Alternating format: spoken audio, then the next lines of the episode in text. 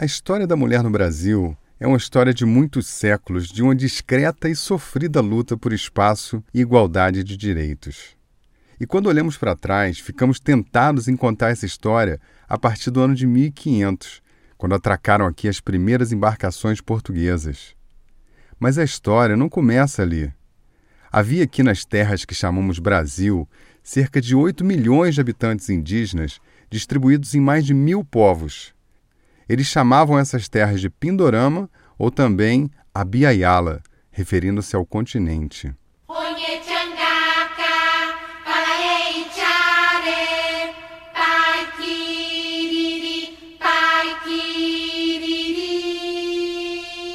Alguns desses povos, como os Guarani, tinham mais de dois mil anos de história e consciência como civilização.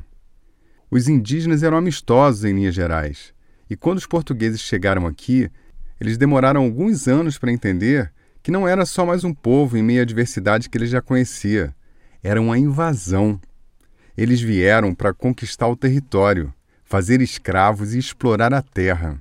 O que os brancos chamam de descobrimento os indígenas, que ainda restam no Brasil, chamam de invasão. E aqui entre nós, parece que foi mesmo isso que aconteceu.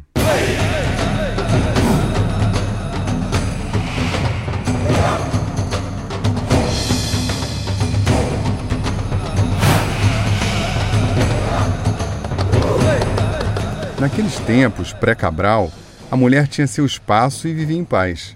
Alguns relatos dão conta que em algumas sociedades indígenas a mulher tinha muita voz e até liderança, mas restou pouco da história para sabermos como era antes.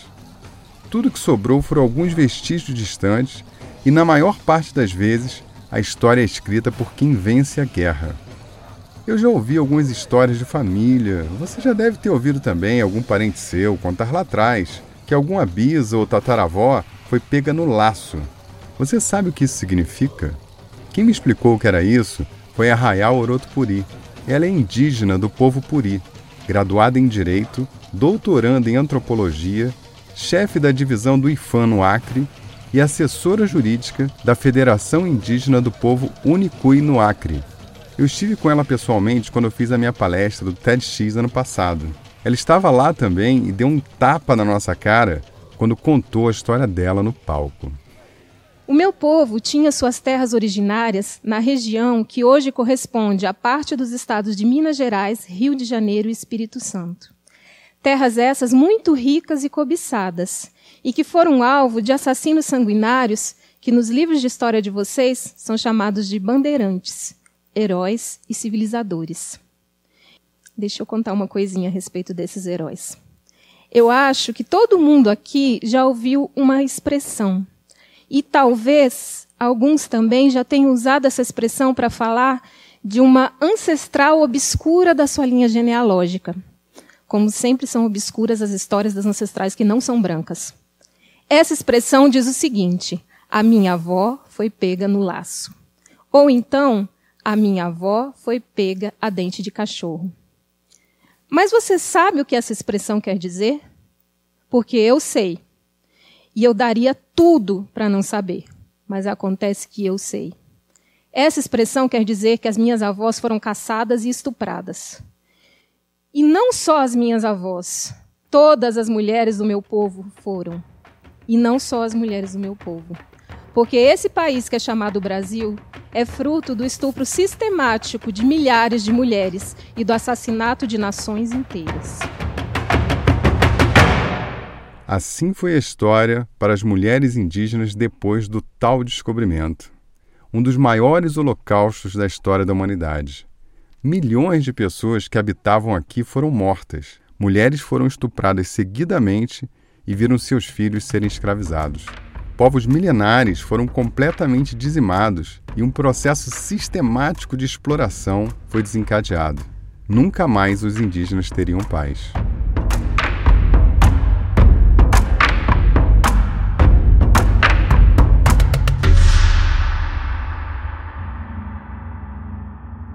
Outras mulheres também passaram por uma situação muito similar: as negras.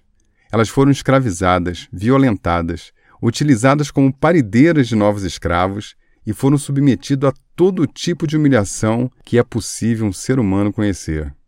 Mas naquele tempo era legal, afinal acreditava-se que os negros não tinham alma. Já no século XVII, uma forte resistência formada por escravos negros ficou muito conhecida.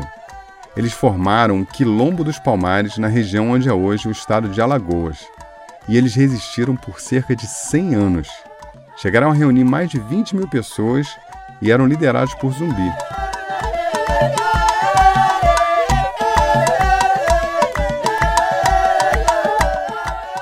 Sua mulher se chamava Dandara e foi uma das primeiras expoentes negras da nossa história.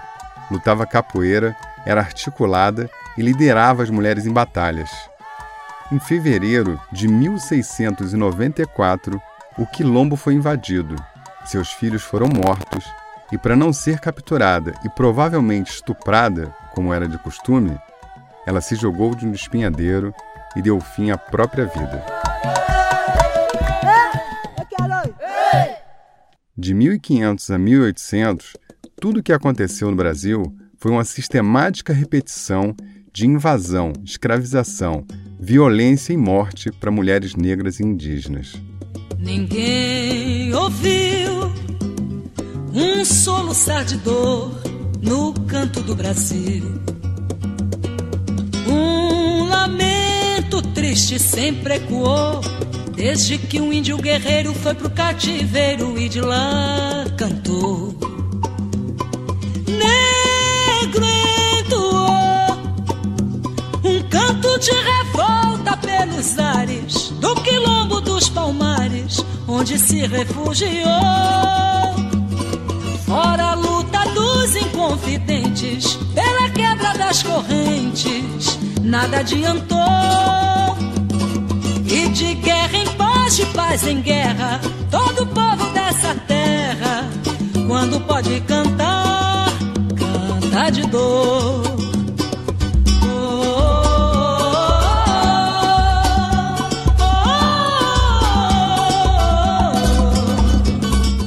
Já as mulheres brancas que se arriscavam pisar aqui não podiam estudar, eram submissas e não tinham direitos. Na época, era muito importante ter o máximo de filhos possível para colonizar as terras. Então as famílias eram grandes. A casa tinha trabalho de sobra para as mulheres. Eventualmente, os maridos partiam para missões ou trabalhos em outras regiões e restava a elas criar os filhos sozinhas. A prostituição também era um recurso recorrente para conseguir sobreviver nesses tempos difíceis. Foi assim que começou e se seguiu por três séculos a história da mulher no Brasil. Aqui chegamos ao final do século XVIII.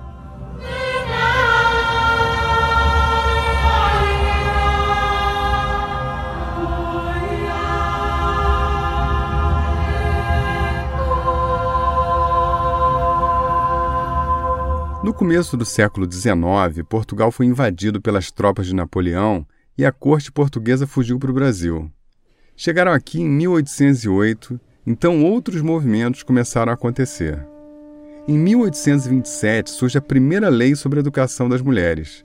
Só então elas puderam entrar nas escolas elementares. As instituições de ensino mais adiantadas eram proibidas para elas.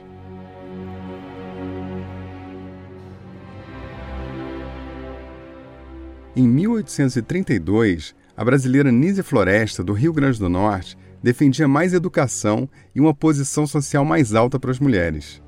Ela lança um livro chamado Direito das Mulheres e Injustiça dos Homens. É um texto absolutamente ousado para a época e, por isso, ela é considerada a primeira feminista brasileira e latino-americana. Em 1852 é criado o primeiro jornal feminino, editado por mulheres e direcionado para mulheres, surgiu o Jornal das Senhoras, que afirmava que as pessoas do sexo feminino não deveriam só aprender piano, bordado e costura. Em 1871 é promulgada a Lei do Ventre Livre.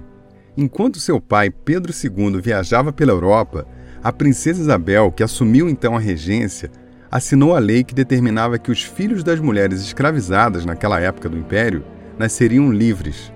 A princesa Isabel foi um expoente da liderança feminina na história do Brasil. É a primeira mulher a chefia de Estado nas Américas.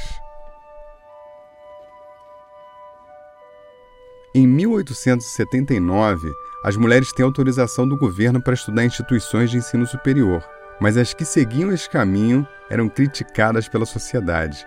Havia muito preconceito sobre isso na época. Em 1885, Chiquinha Gonzaga se tornava a primeira maestrina brasileira. A compositora também era considerada uma mulher muito à frente do seu tempo e costumava desafiar o machismo e os padrões impostos pela sociedade. Ela escandalizava. Na época, Chiquinha chegou a se separar do marido que tentou fazê-la desistir da música. Ser uma mulher divorciada no século XIX era uma afronta das mais graves, e o preço disso era enfrentar um forte preconceito.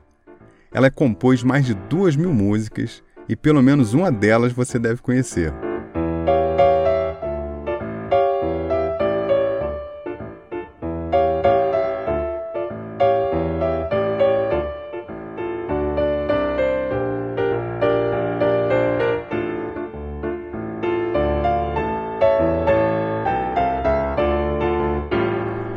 Em 1887, Rita Lobato Freitas foi a primeira mulher a se formar em medicina no Brasil.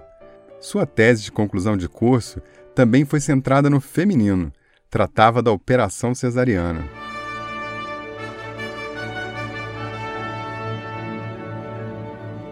Em 1888 foi um ano completamente especial na história: o fim da escravidão.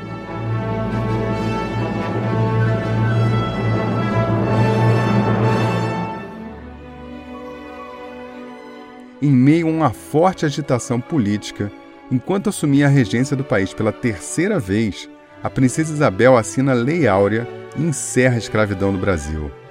Todos os negros estavam livres. Agora eles teriam outras lutas para lutar. Eram analfabetos, pobres, sem terras, sofrendo o preconceito de todos e sem trabalho. Seus pais, avós, tataravós, todos só ensinaram a eles como sobreviver como escravos. Por onde começar agora?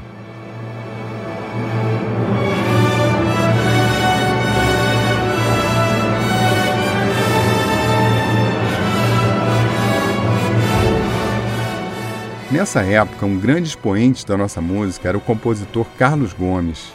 Ele escreveu uma ópera chamada L'Eschiavo, O Escravo e a peça foi levada à cena pela primeira vez em 27 de setembro de 1889, no Rio de Janeiro.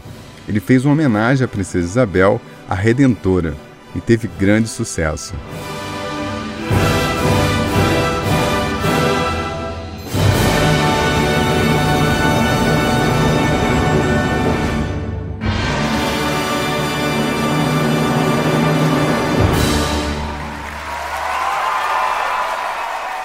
Assim vai terminando o segundo capítulo da história da mulher no Brasil.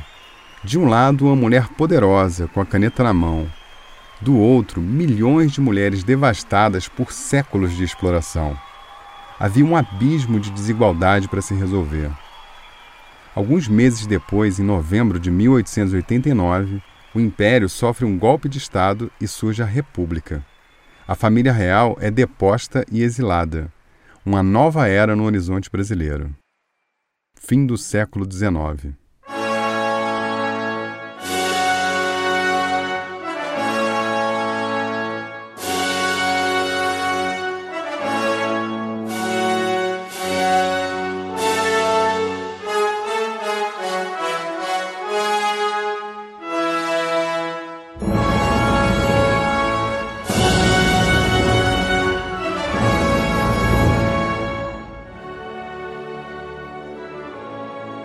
O século XX começa com esperança, promessa de novos tempos para o Brasil, novos tempos para as mulheres. Em 1910 é criado o Partido Republicano. O detalhe é que as mulheres ainda não podiam votar. O partido reivindicava o direito a voto e a emancipação feminina. Mais tarde, em 1917, as lideranças desse partido organizaram uma marcha com a presença de 90 mulheres. Também em 1917, o Marechal Rondon cria o SPI, o Serviço de Proteção aos Índios, com o objetivo de criar condições para que o índio se desenvolvesse no seu próprio ritmo até se integrar na sociedade moderna. Claramente, uma visão preconceituosa que gerou inúmeros conflitos. Além disso, em pouco tempo, o órgão ficou tomado por corrupção, até ser extinto 50 anos mais tarde. A situação para a mulher indígena só piorava. Essa música que a gente vai fazer agora é um machixe de Chiquinha Gonzaga e Machado Careca de 1895. E ela esteve envolvida num escândalo lá no início da República e ficou conhecido como a Noite do Corta-Jaca. Em 1914, a então primeira-dama da República, senhora Nair de Tefé, ela organizou um jantar de despedida do presidente Hermes da Fonseca e convidou para esse jantar o seu amigo Catulo da Paixão Cearense para executar ao lado dela e ao violão o machicho corta-jaca. Foi um escândalo. A Sociedade Conservadora do Rio de Janeiro ficou indignada e no dia seguinte saiu essa matéria em todos os jornais. Rui Barbosa, que era senador da República e adversário político de Hermes da Fonseca, fez um discurso inflamado no Senado, dizendo que o machixe era a dança mais baixa, mais chula, mais grosseira de todas as danças selvagens, irmã gêmea do cateretê, do batuque e do samba. E é por isso que nós vamos fazê-la.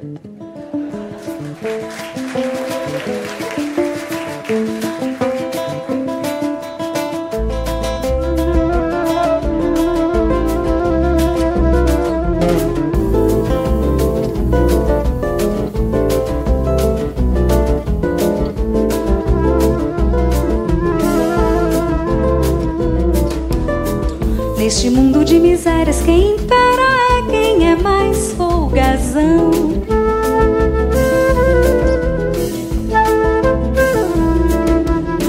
É quem sabe cortar jaca nos requebros de suprema perfeição, perfeição. É quem sabe cortar jaca nos requebros de suprema perfeição.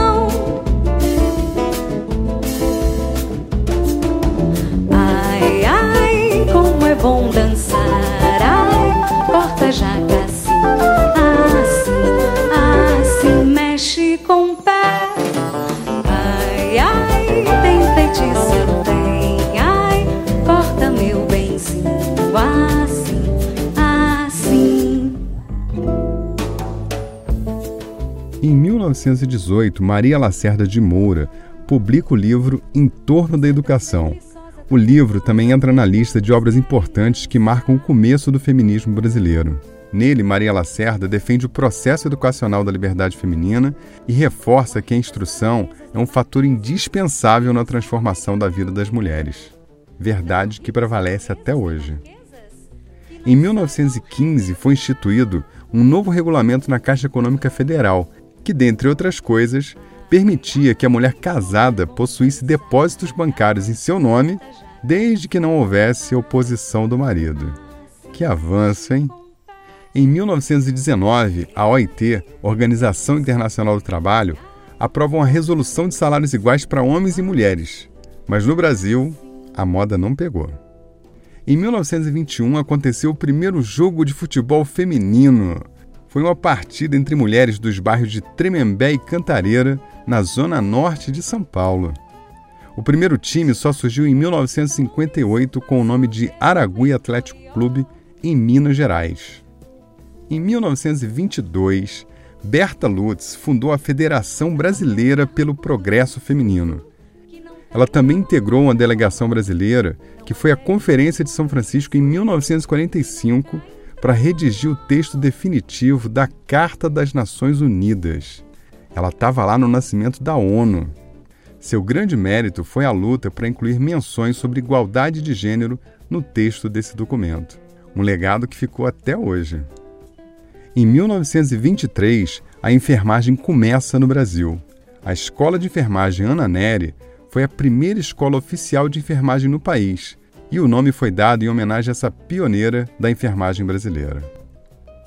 Em 1928, uma grande reviravolta o governador do Rio Grande do Norte, Juvenal Lamartine, consegue uma alteração na lei eleitoral dando direito de voto às mulheres. Elas foram às ruas, mas seus votos foram anulados. No entanto, foi eleita a primeira prefeita da história do Brasil, Alzira Soriano de Souza, no município de Lages, no Rio Grande do Norte. Ela foi a primeira mulher a assumir o governo de uma cidade não apenas no Brasil, mas em toda a América Latina. Em 1932, a nossa nadadora Maria Lenk se torna a primeira mulher a participar das Olimpíadas. Mais tarde, ela bateu vários recordes, inclusive mundiais, e foi pioneira no nado borboleta, uma grande campeã em toda a sua carreira. Em pensar que ela treinava no Rio Tietê, em São Paulo, hein? Quem me vira assim alegre no Flamengo, por certo se há de render.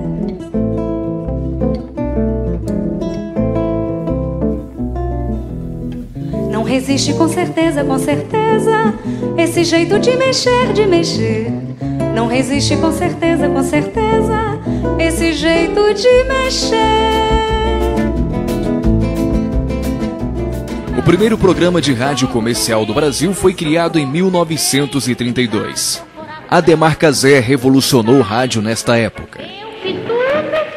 Através da Rádio Nacional do Rio de Janeiro, o Talco Ross apresenta Noite de Estrelas. E estamos recebendo em nossos estúdios Emilinha Borba, a revelação da música popular brasileira.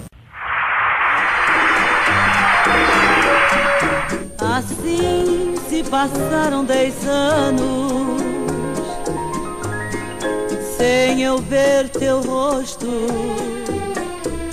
sem olhar teus olhos, sem beijar teus lábios assim.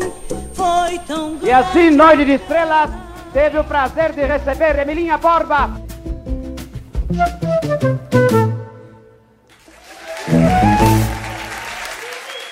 Em 1934, finalmente as mulheres conquistam o direito do voto. Todas as mulheres do Brasil, com todas as rendas, origem e estado civil, podem votar. Dois anos antes, em 1932, solteiras e viúvas com renda própria e mulheres casadas com permissão do marido podiam votar. Agora, finalmente, todas as mulheres tinham direito ao voto. Tem pouco mais de 80 anos que a mulher brasileira começou a participar da democracia de verdade.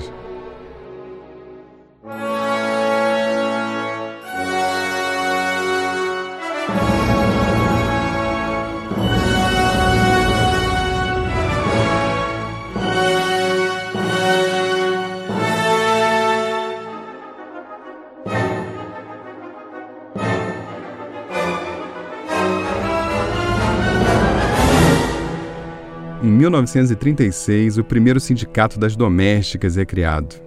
Filha de empregada doméstica, Laudelina Campos de Melo criou a Associação de Trabalhadores Domésticos para combater a rotina de racismo, exploração e más condições de trabalho. Em 37, um grande retrocesso. O Estado Novo criou o Decreto 3199, que proibia às mulheres a prática de esportes que considerava incompatíveis com as condições femininas, como lutas, futebol de salão, futebol de praia, polo, polo aquático, alterofilismo e beisebol. Uma grande derrota para as mulheres. Em 1945, a igualdade de direito entre homens e mulheres é reconhecida em um documento internacional através da Carta das Nações Unidas. A ONU abre uma nova era pela busca de igualdade de gênero no mundo. E atenção, durante 27 anos o repórter Esso, a testemunha ocular da história, esteve presente aos mais importantes acontecimentos ocorridos no Brasil e no mundo. 1945, o repórter Esso começa a transmitir notícias brasileiras e anuncia a deposição de Getúlio Vargas. 1946, o Brasil entra em nova fase política com a promulgação da Constituição de 18 de setembro. 1948, o Partido Comunista do Brasil é colocado fora da lei. 1951, eleito pelo voto direto, Getúlio Vargas volta ao governo. 1954, suicídio de Getúlio Vargas. Em 1962 é criado o Estatuto da Mulher Casada. Ouve isso. foi criada uma lei dizendo que as mulheres casadas não precisavam mais da autorização do marido para trabalhar. A partir de então, elas passariam também a ter direito à herança e a chance de pedir a guarda dos filhos em caso de separação. No mesmo ano, a pílula anticoncepcional chegou ao Brasil. Apesar da polêmica, não dá para negar que o medicamento trouxe autonomia à mulher iniciou uma discussão importantíssima sobre a liberdade sexual feminina. Oh, Cupido, vê se deixa em paz. Eu coração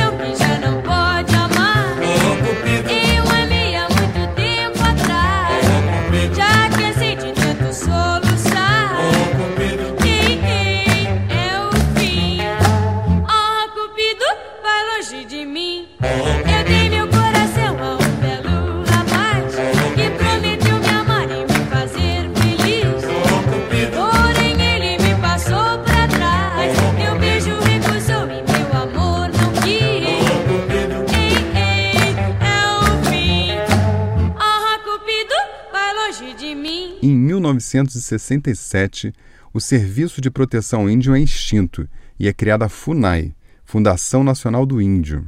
Seria um sopro de esperança para as mulheres indígenas? Dessa vez, o objetivo era demarcar todas as terras e proteger as populações indígenas aplicando o Estatuto do Índio. Esse estatuto trazia alguns direitos, mas tinha um problema capital. Ele dizia que os índios eram incapazes e precisariam da tutela do Estado. Daí você já pode calcular quanto o problema aconteceu. A relação com a população indígena continuava intervencionista, sempre avaliando o indígena como inferior. É claro que isso continuou trazendo problema para as mulheres indígenas. Em 75 nasce o jornal Brasil Mulher. Foram 20 edições em dois anos. O Brasil Mulher ainda hoje é considerado um dos porta-vozes do movimento feminista. Em 77, a lei do divórcio é aprovada. Agora as mulheres poderiam se livrar de relacionamentos que não faziam mais sentido.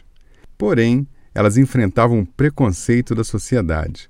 As mulheres desquitadas eram vistas com maus olhos por todos, inclusive por outras mulheres, que preferiam viver casamentos infelizes e abusivos a pedirem um divórcio. Nesse mesmo ano, a escritora e jornalista Raquel de Queiroz foi a primeira mulher a ocupar uma cadeira na Academia Brasileira de Letras. Em solenidade presidida por Austrégésilo de Ataíde, a escritora Raquel de Queiroz é empossada na cadeira número 5 da Academia Brasileira de Letras. Sobre a cultura feminina, Raquel fala à Agência Nacional. Eu creio que foi a abertura universitária que determinou abertura cultural para a mulher no Brasil. Até se, se abrir o ensino superior, as moças que antes ficavam restritas à educação do colégio de freiras, à educação doméstica de bordado francês e piano, realmente a mulher brasileira ficava muito mais circunscrita e aquelas que procuravam um diploma superior eram raras, contavam-se nos dedos. E sendo essa abertura o ponto mais significativo que eu acho do adiantamento feminino no Brasil. Não quero lhe falar, meu grande amor, de coisas que aprendi nos discos. Quero lhe contar como eu vivi e tudo que aconteceu comigo. Por isso, cuidado, meu bem, há perigo na esquina. Eles venceram e o sinal está fechado para nós que somos jovens. Para abraçar seu irmão e beijar sua menina na rua. É que se fez o seu braço, o seu lábio e a sua voz. Em 1979, um fato curioso aconteceu. Quatro mulheres se inscreveram com nomes masculinos no Campeonato Sul-Americano de Judô, e o Brasil conquistou o título devido justamente aos pontos dessas atletas. Só que havia uma lei de 1937 onde Getúlio Vargas decretava que a mulher não podia praticar esporte de homens. Foi só aí que o governo ficou na saia justa e decidiu revogar essa lei. Então, só tem 40 anos que as mulheres tiveram permissão para praticar esportes que antes eram de meninos. Já parou para pensar que foi ontem que isso aconteceu? Em 1985 surge a primeira delegacia da mulher em São Paulo e muitas outras são implantadas em estados brasileiros. No mesmo ano, a Câmara dos Deputados criou o Conselho Nacional dos Direitos da Mulher.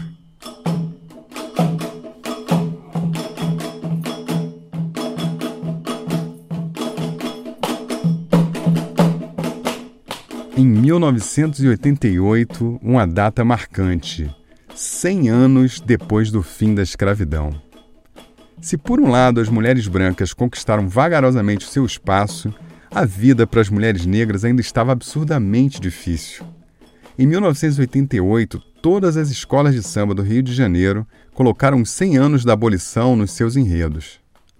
Muitas ainda questionavam se realmente a escravidão tinha acabado. A Escola de Samba da Mangueira, por exemplo, cantou assim. Será, será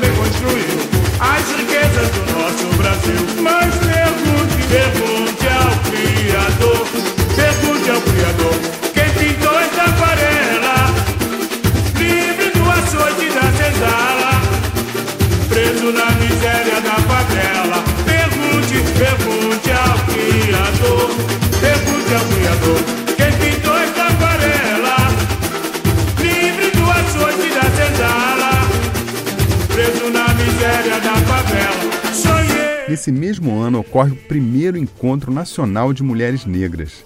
Cerca de 450 delas reuniram-se para promover debates e seminários em vários estados brasileiros, a fim de conscientizar a população e trazer à tona questões do feminismo negro. Mais adiante aconteceu a mobilização que ficou conhecida como Lobby do Batom. A questão em pauta era a igualdade de direitos entre mulheres e homens na Constituição Federal do Brasil. Em 1988, outro fato marcante na história. Foi aprovada a nova Constituição Brasileira e trazia grandes avanços para as mulheres, brancas, negras e indígenas. Finalmente, avanços importantes nas leis. O desafio agora era colocar em prática. Em 1996, o Congresso Nacional obriga os partidos a ter no mínimo 20% das mulheres nas chapas proporcionais concorrendo às eleições. Enquanto as mulheres brancas lutavam contra o machismo, as mulheres negras lutavam contra o machismo, o preconceito, a pobreza e o racismo.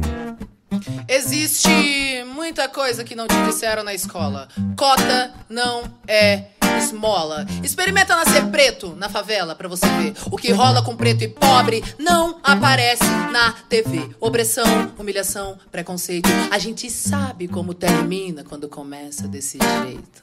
Desde pequena fazendo corre pra ajudar os pais. Cuida de criança, limpa a casa, outras coisas mais. Deu meio-dia, toma banho e vai pra escola a pé. Não tem dinheiro pro busão. Sua mãe usou mais cedo pra correr comprar o pão. E já que tá cansada, quer carona no busão. Mas como é preta, pobre, o motorista grita. Não. E essa é só a primeira porta que se fecha. Não tem busão, já tá cansada, mas se apressa. Chega na escola, outro portão se fecha. Você demorou. Não vai entrar na aula de história. Espera, senta aí, já já dá uma hora. Espera mais um pouco e entra na segunda aula e vê se não se atrasa de novo. A diretora fala. Chega na sala, agora o sono vai batendo e ela não vai dormir. Devagarinho vai aprendendo que se a passagem é 3,80 e você tem 3 na mão, ela interrompe a professora e diz: então não vai ter pão. E os amigos que riem dela todo dia, riem mais e a humilham mais. O que você faria? Ela cansou da humilhação e não quer mais escola. E no Natal ela chorou porque não ganhou uma bola. O tempo foi passando e ela foi crescendo. Agora lá na rua ela é a preta no sovaco fedorento que alisa o cabelo para se sentir aceita. Mas não adianta nada. Todo mundo a rejeita. Agora ela cresceu, quer muito estudar. Termina a escola, a apostila, ainda tem vestibular e a boca seca. Seca, nenhum cuspe. Vai pagar a faculdade, porque preto e pobre não vai pra USP. Foi o que disse a professora que ensinava lá na escola. Que todos são iguais e que cota é esmola. Cansada de esmolas e sem o da faculdade, ela ainda acorda cedo e limpa 3 AP no centro da cidade. Experimenta nascer preto, na comunidade. Você vai ver como são diferentes as oportunidades. E nem venha me dizer que isso é vitimismo. Não bota culpa em mim pra encobrir o seu racismo. E nem venha me dizer que isso é vitimi, que isso é vitimi, que isso é vitimismo. E nem venha me dizer que isso é vitimismo. Não bota culpa em mim pra encobrir o seu racismo. E nem venha me dizer que isso é vitimi, que isso é vitimi, que isso é. São nações escravizadas e culturas assassinadas. É a voz que ecoa do tambor. Chega junto, venha cá. Você também pode lutar ei, e aprender a respeitar. Porque o povo preto veio para revolucionar. Não deixe calar a nossa voz, não. Aqui termina o segundo capítulo da história da mulher no Brasil. As mulheres brancas avançam com conquistas importantes. As mulheres negras ainda estão séculos atrás em matéria de igualdade. E as mulheres indígenas continuam como sempre. Entre os anos 1900 e 2000, 80 povos indígenas sumiram do mapa. Fim do século XX. São nações escravizadas e culturas assassinadas. É a voz que ecoa do tambor. Chega junto, venha cá.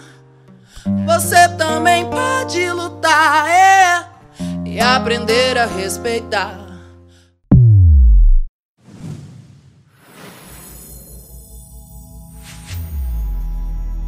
Conheça a continuação da história da mulher no Brasil no próximo episódio. Eu quero ser o que sou. Já não preciso dizer, não sou a ninguém. Apenas quero ser.